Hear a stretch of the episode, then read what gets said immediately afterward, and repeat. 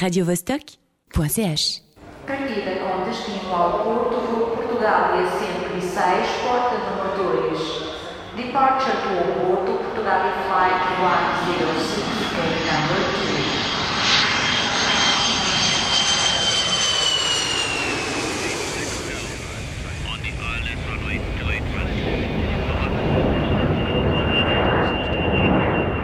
Départ destination de Mykonos, lundi mercredi, l'île de Pâques jeudi, Fidji vendredi, La planète bleue, décollage immédiat.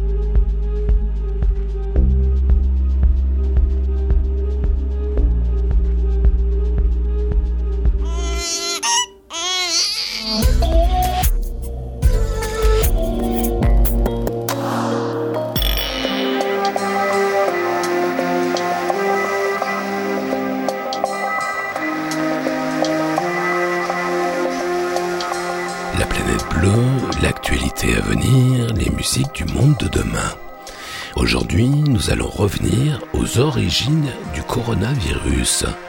Pourquoi, très loin de tous les délires conspirationnistes, certains chercheurs de haut niveau envisagent-ils à nouveau que le Covid-19 aurait pu s'échapper d'un laboratoire de Wuhan, la ville chinoise berceau de la pandémie? On va parler de deux BD exceptionnels. D'abord, l'histoire complètement dingue et strictement vraie du projet fou d'enfouissement des déchets nucléaires sous terre, près de Nancy. Une BD formidable raconte toute cette affaire, comment la filière nucléaire s'est lancée dans ce projet dément, creuser un réseau de galeries souterraines plus vaste que le métro parisien pour en faire la plus grande poubelle nucléaire de tous les temps. Autre BD passionnante, un peu plus cool, l'histoire de la science-fiction en bande dessinée. Un ouvrage très ambitieux, un périple historique plutôt réussi à travers la SF, de l'aube de l'humanité jusqu'à aujourd'hui. Nous allons faire le tour du monde des téléphériques urbains, car le téléphérique horizontal pourrait bien être l'avenir du transport en commun en ville. Partout sur la planète, des cités font ce choix, cumulant tous les avantages. Il est silencieux, écologique, économique, pratique, ludique, rapidement construit et n'occupe que très peu d'espace au sol. Aller au boulot en téléphérique, une utopie à venir. Et puis je vais vous raconter la fabuleuse histoire du chant des baleines. Et bien sûr, on va les écouter avec le plus grand respect pour ces montagnes de musique et de sensibilité. Le panoramique sonore va nous entraîner aujourd'hui d'Allemagne en Norvège, de Los Angeles à San Francisco, de Reykjavik à Zurich, de Bucarest à Rio et de Bruxelles à Londres, générique complet du programme musical en fin d'émission. Et là tout de suite, la country expérimentale tendance funky marocain qui arrive droit d'une petite île au large du Canada. Rêvez l'avenir encore un peu sur la planète bleue.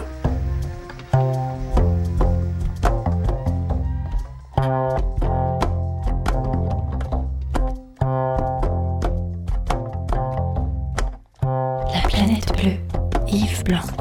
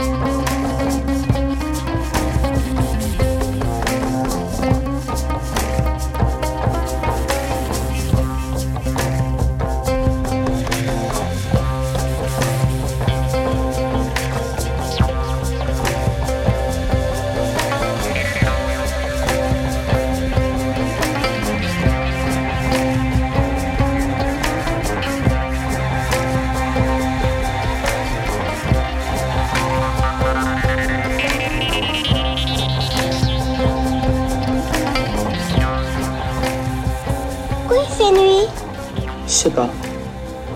Qu'est-ce qui se passe? Monsieur, on a volé le soleil. Laurent, réveille-toi.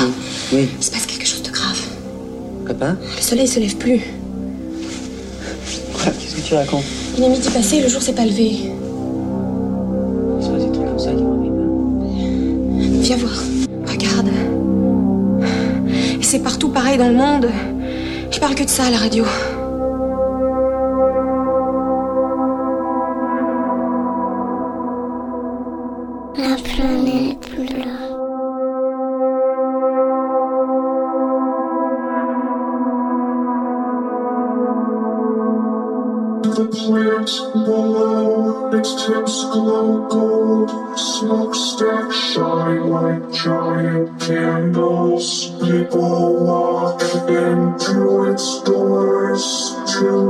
Find grace in this cathedral. I was raised to love its products, though its stench fills me with disease. My father bled from his organs so we could live the way he pleased.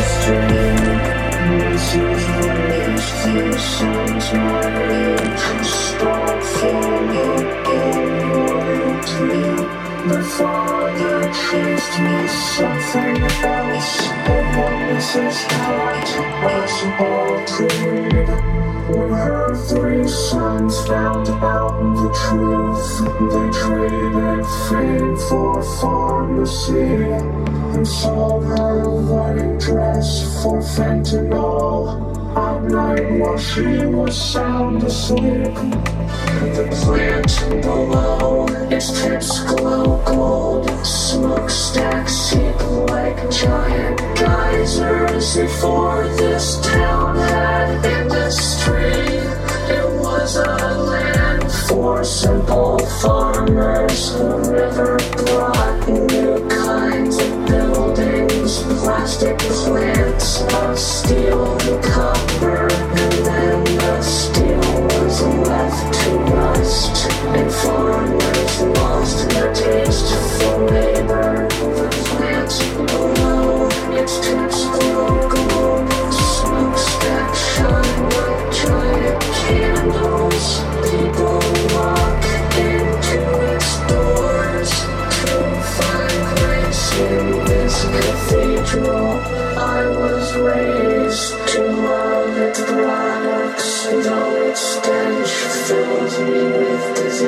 This is my father, the way.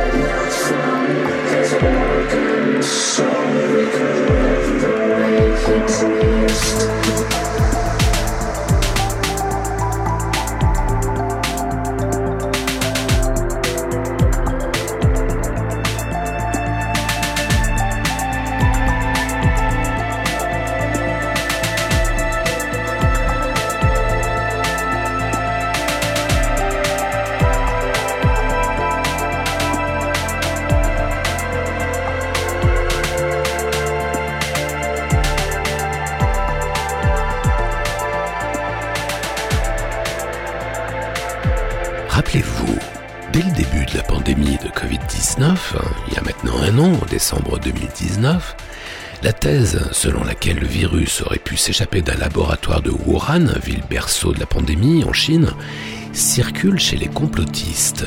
évidemment, toute une série d'hypothèses conspirationnistes se mettent à circuler sur les réseaux. Tout le monde le sait, selon les principes les plus basiques de la manipulation des esprits faibles, pour qu'une fake news circule, il suffit qu'elle comporte quelques atomes piqués dans le monde réel. Et c'est là que l'histoire devient intéressante. Car l'hypothèse d'un virus échappé d'un laboratoire de Wuhan a d'abord circulé dans le milieu de la recherche virologique. Et c'est de cela que les réseaux complotistes se sont nourris. Ensuite, vous le savez, cette hypothèse a été retoquée par plusieurs experts. Mais figurez-vous qu'avec maintenant un an de recul, plusieurs chercheurs de très haut niveau reconsidèrent l'hypothèse d'un virus échappé d'un laboratoire de Wuhan comme finalement plausible. Pourquoi? Le sujet est évidemment complexe, très technique, mêlant différents secteurs scientifiques, biologie, zoologie, virologie, génétique, à des pratiques culturelles locales nous faisant bondir d'un point de vue sanitaire, comme le trafic d'animaux sauvages vendus vivants sur les marchés chinois. Attention, il convient d'être prudent, car il ne s'agit pas là de verser dans le complotisme bas du front, genre le pseudo-documentaire Hold Up ou le conspirationnisme décérébré des QAnon. Pour autant, dans la recherche scientifique sérieuse, plusieurs éléments ressortent. D'abord, l'opacité indécente des éléments transmis par les autorités chinoises, tant politiques que médicales. Les données communiquées sont parcellaires, très incomplètes. Notamment les chercheurs occidentaux n'ont toujours pas compris comment tout a commencé, comment le virus est passé de la chauve-souris à l'homme. Le mystère aujourd'hui encore reste entier. Si la thèse d'un autre animal ayant servi d'hôte intermédiaire reste privilégiée, on n'a toujours pas trouvé l'animal intermédiaire, insiste Serge Morand, directeur de recherche au CNRS basé en Thaïlande.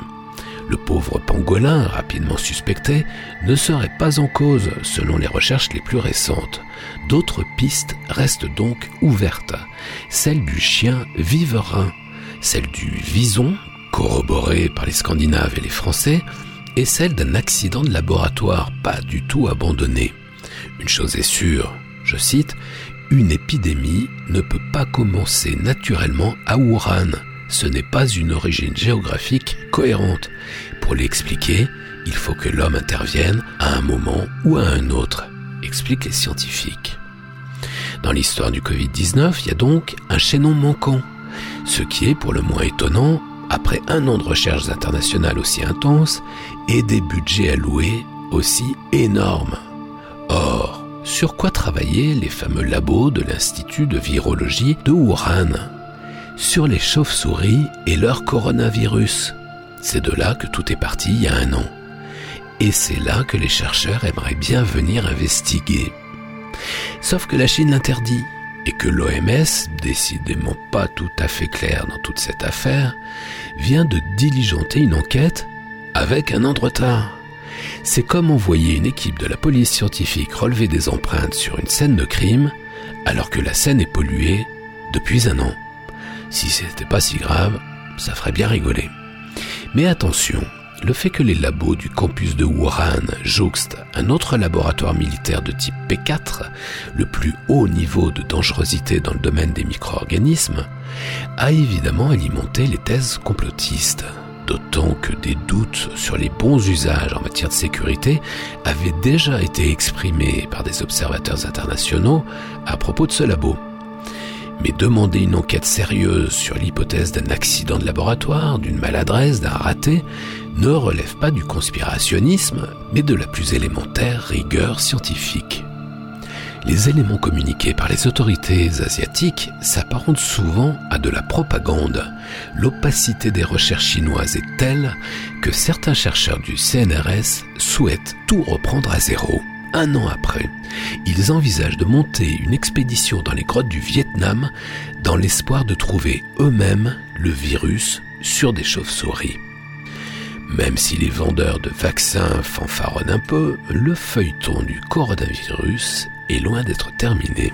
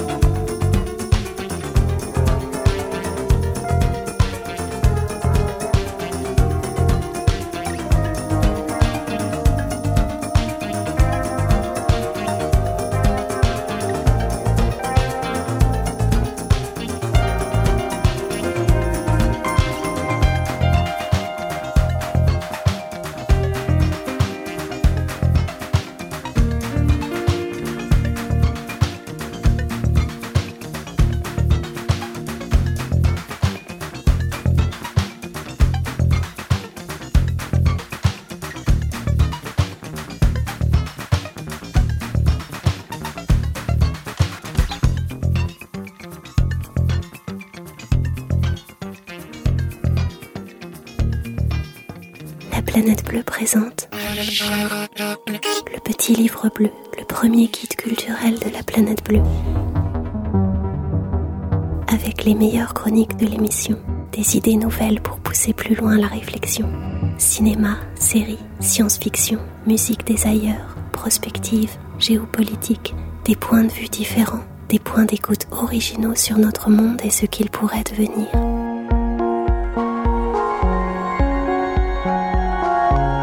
Le petit livre bleu, un abécédaire libre, indépendant, 500 pages, 400 illustrations par les plus grands dessinateurs de l'époque.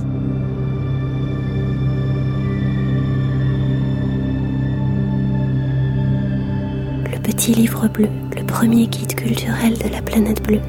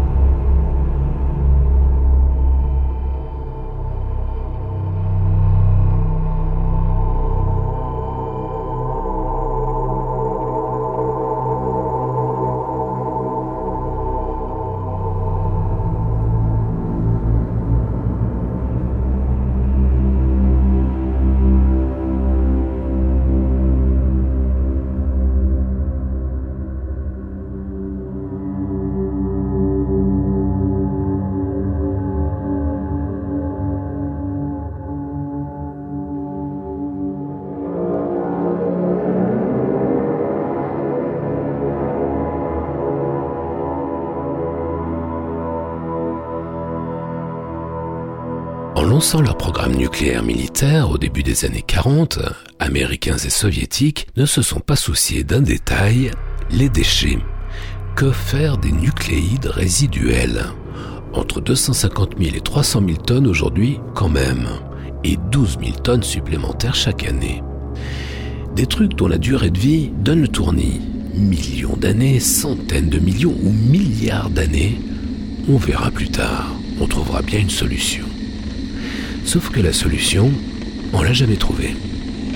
Et quand De Gaulle lance le programme atomique français et son corollaire tout nucléaire en 1958, c'est pareil. On sait bien qu'on a un problème avec les déchets, on n'a aucune idée de traitement, mais on verra plus tard, on trouvera bien quelque chose. Mais on n'a jamais rien trouvé. On a construit un grand appartement sans toilette, et maintenant, ça déborde de partout. Au début, on a tout déversé dans les mers et les océans, contaminant durablement la chaîne alimentaire. Même la Suisse, qui apparemment, faute d'éléments nouveaux, ne dispose d'aucune côte, a activement participé à ce désastre. La petite enclave alpine au cœur de l'Union européenne s'est même classée seconde au palmarès international des rejets de fûts radioactifs en pleine mer, juste derrière la Grande-Bretagne. Pendant des années, les océans ont été la poubelle du monde, notamment dans la filière nucléaire jusqu'à ce que ces bateaux fantômes soient pris en flagrant délit par Greenpeace qui les a filmés en train de déverser leur cargaison empoisonnée. Alors, les atomistes ont dû trouver autre chose. Enfin, ils ont dû chercher autre chose. Parce que les déchets nucléaires, aujourd'hui encore, on ne sait toujours pas quoi en faire. Des lobbies américains auraient bien voulu les envoyer dans l'espace, sur la Lune, droit dans le Soleil ou aux confins du système solaire. Trop cher. Alors, durant des années, dans le plus grand secret, les puissances atomiques ont simplement disséminé leurs déchets dans la nature. La Russie et la France, qui ne sont pas les moins talentueuses dans l'art du mensonge, ont poussé le cynisme jusqu'à épandre leurs résidus radioactifs sur ce qui allait devenir, tenez-vous bien, des routes, des autoroutes, des parkings, des jardins publics ou en pleine nature. Combien de personnes insouciantes qui n'ont eu d'autre tort que de fréquenter assidûment le même stade, la même autoroute ou le même coin de nature ont-elles développé un cancer des années plus tard, apparemment sans raison? Des centaines? Des milliers? Des centaines de milliers? Personne ne le saura jamais.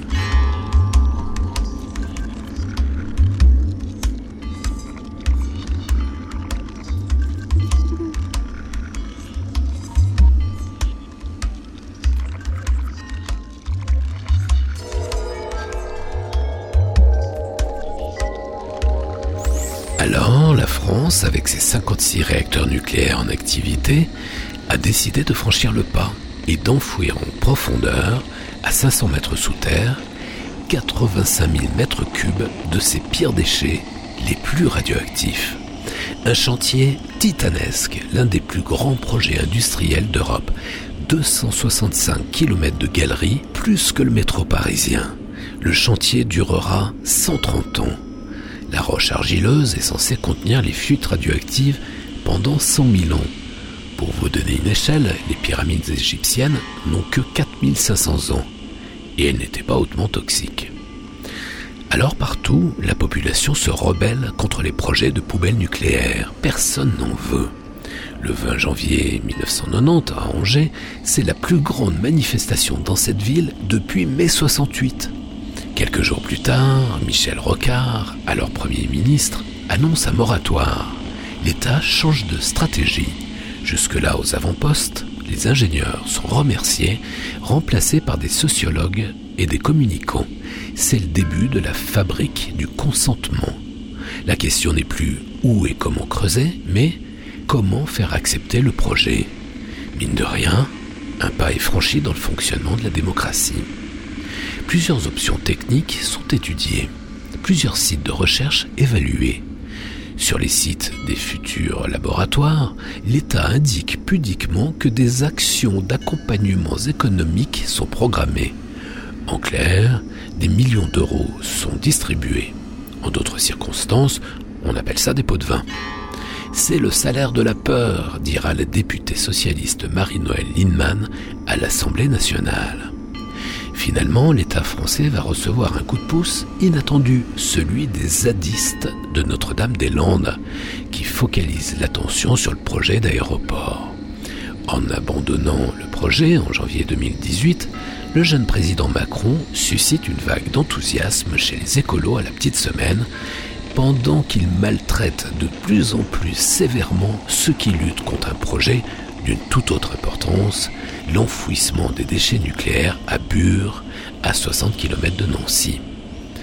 Une formidable BD raconte toute cette histoire, 100 000 ans, Bure, où le scandale enfoui des déchets nucléaires.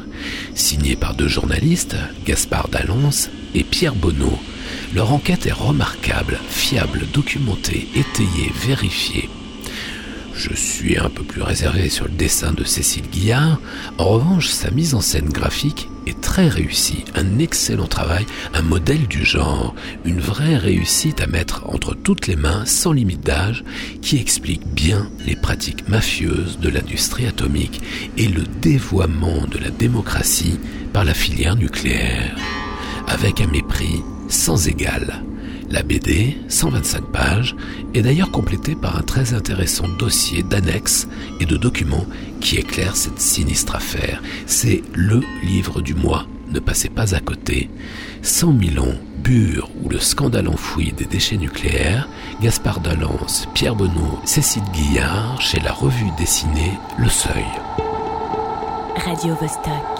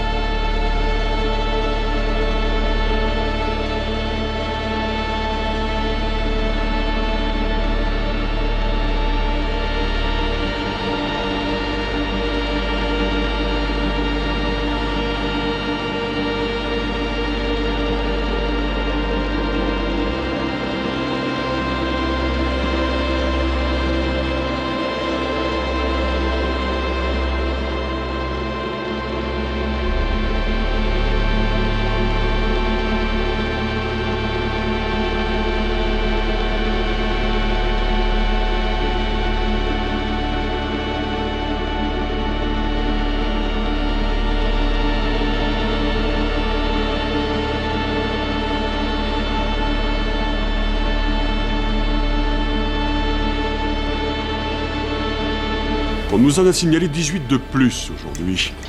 Les témoins parlent de lumières dansantes. La majeure partie d'entre elles seraient dans la région nord-ouest du Pacifique et trois autres, je crois, au-dessus des Grands Lacs. Euh, Vous croyez que ce sont les Russes? J'en ai entendu parler à la radio. Si j'ai bien compris, il disait qu'elle venait d'une autre planète. Ah, C'est ce qu'on nous disait tout le temps à Los Alamos. On n'a jamais su si c'était un bruit qui venait de chez nous ou des services secrets allemands.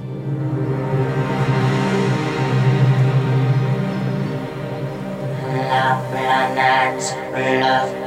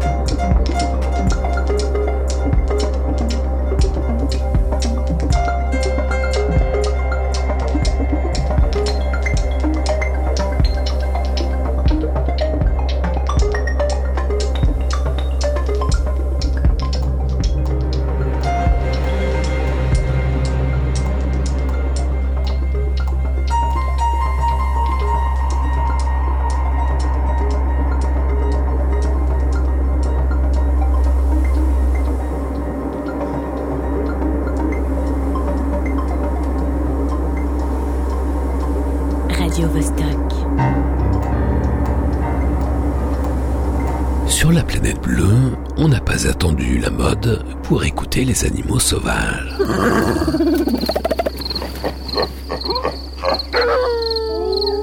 En février 1995, le tout nouveau magazine Nova Mag, qui tente de prendre la suite du légendaire actuel, sans jamais atteindre l'éclat de son illustre prédécesseur, Nova Mag me commande un papier sur les enregistrements d'animaux sauvages.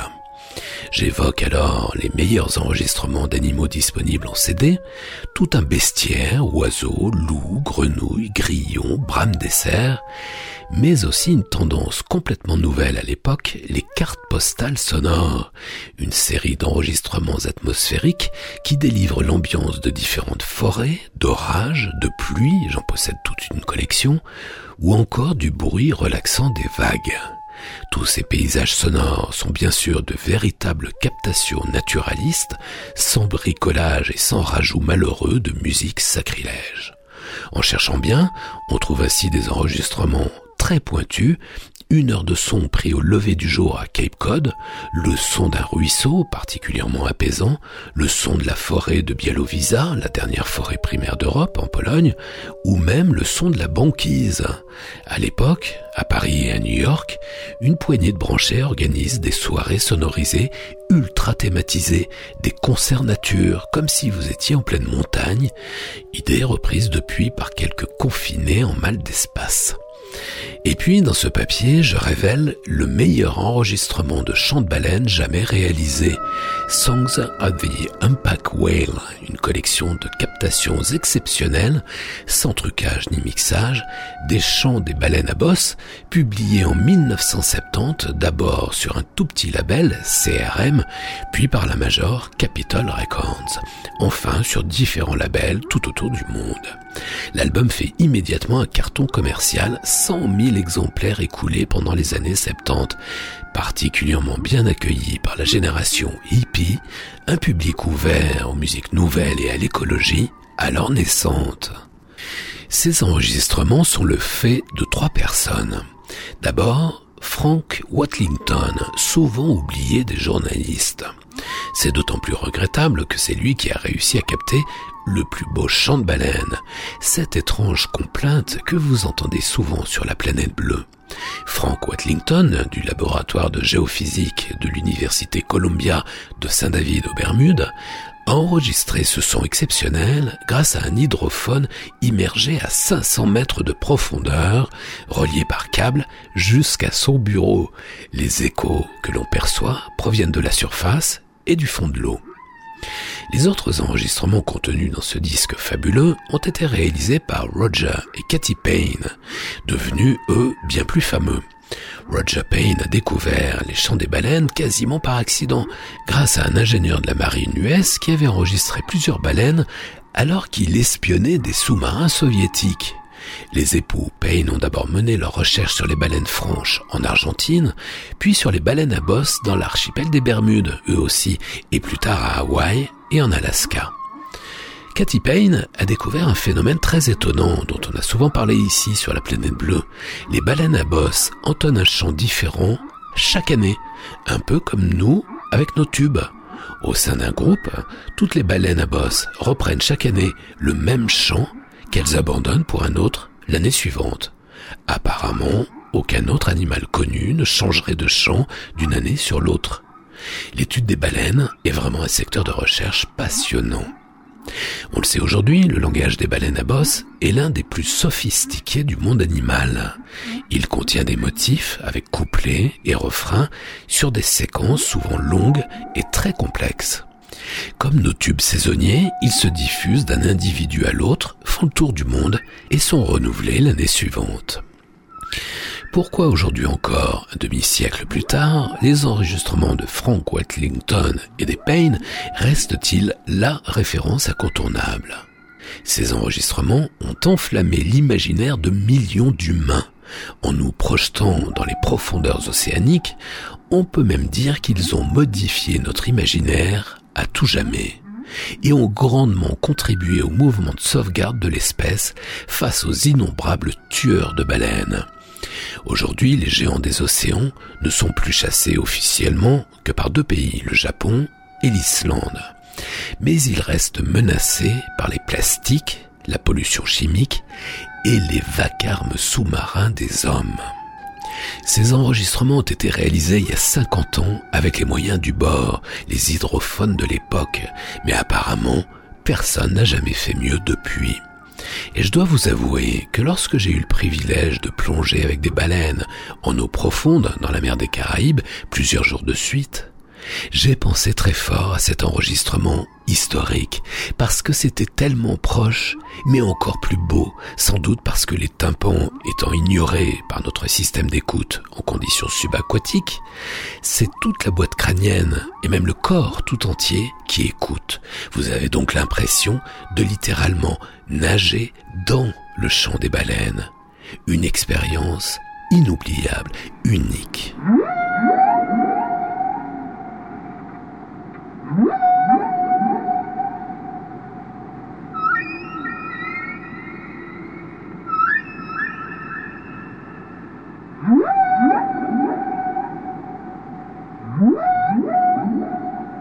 Depuis la nuit des temps, depuis que l'homme voyage sur les mers et les océans, il a probablement toujours entendu le chant des baleines.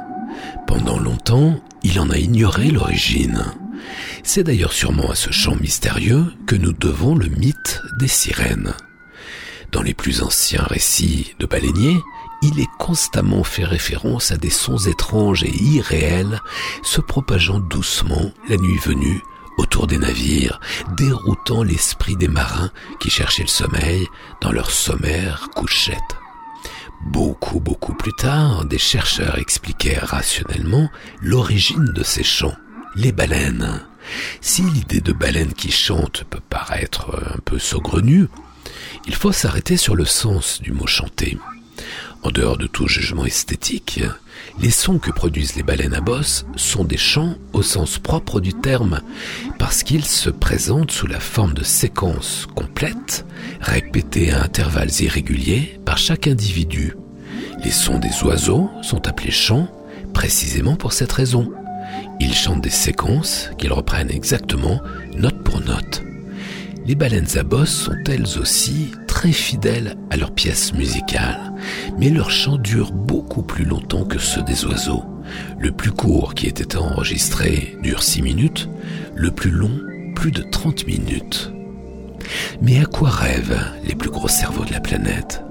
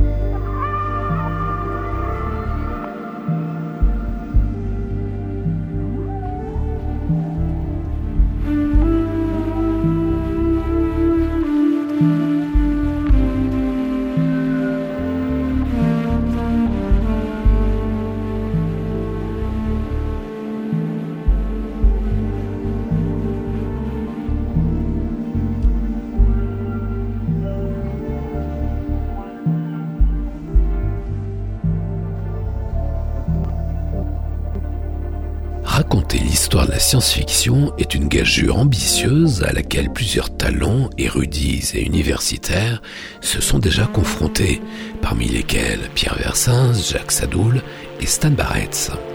Par définition, ces ouvrages prêtent à la critique parce qu'ils révèlent des choix au mieux subjectifs, souvent des oublis, sinon des erreurs. Le dernier ouvrage en la matière vient de sortir, il est très original puisqu'il entend raconter l'histoire de la science-fiction en bande dessinée. C'est pas l'histoire des BD de science-fiction, c'est l'histoire de la SF racontée sous la forme d'une BD. Vous me suivez? Si l'organisation du livre peut paraître un peu confuse durant les premières pages, cette histoire de la SF en BD révèle l'incroyable créativité des auteurs d'anticipation tout au long du fil temporel, une richesse fourmillante, luxuriante, qui a parfois décontenancé les lecteurs peu familiers du genre. Le dessin signé Djibril Morissette Pan, semi-réaliste, est pas mal du tout. Carrément génial quand il reproduit les couvertures des ouvrages cités, romans, revues et pulp. L'ouvrage est très complet, foisonnant, une somme. Malheureusement, sur la flèche du temps, cette histoire de la SF en BD s'avère aussi fournie dans sa dimension historique qu'un peu légère sur les œuvres récentes. Du coup, on a très peu de choses sur la science-fiction contemporaine, et les références aux œuvres majeures de l'époque font défaut. Quel dommage de ne pas voir Premier Contact, le film de Denis Villeneuve, Ex Machina et Deaths, la série d'Alex Garland, ces œuvres majeures sur lesquelles nous manquons évidemment de recul, inscrites dans la grande perspective de l'histoire de la science-fiction. On trouvera ici les grands classiques, c'est vraiment la dimension historique de l'ASF qui est privilégiée dans ce bel album. Le premier panorama de l'ASF, des lointaines origines jusqu'à nos jours, raconté en BD, 215 pages. Histoire de la science-fiction en bande dessinée, Xavier Dolo et Djibril Morissette Ban, une coédition critique et les humanoïdes associés.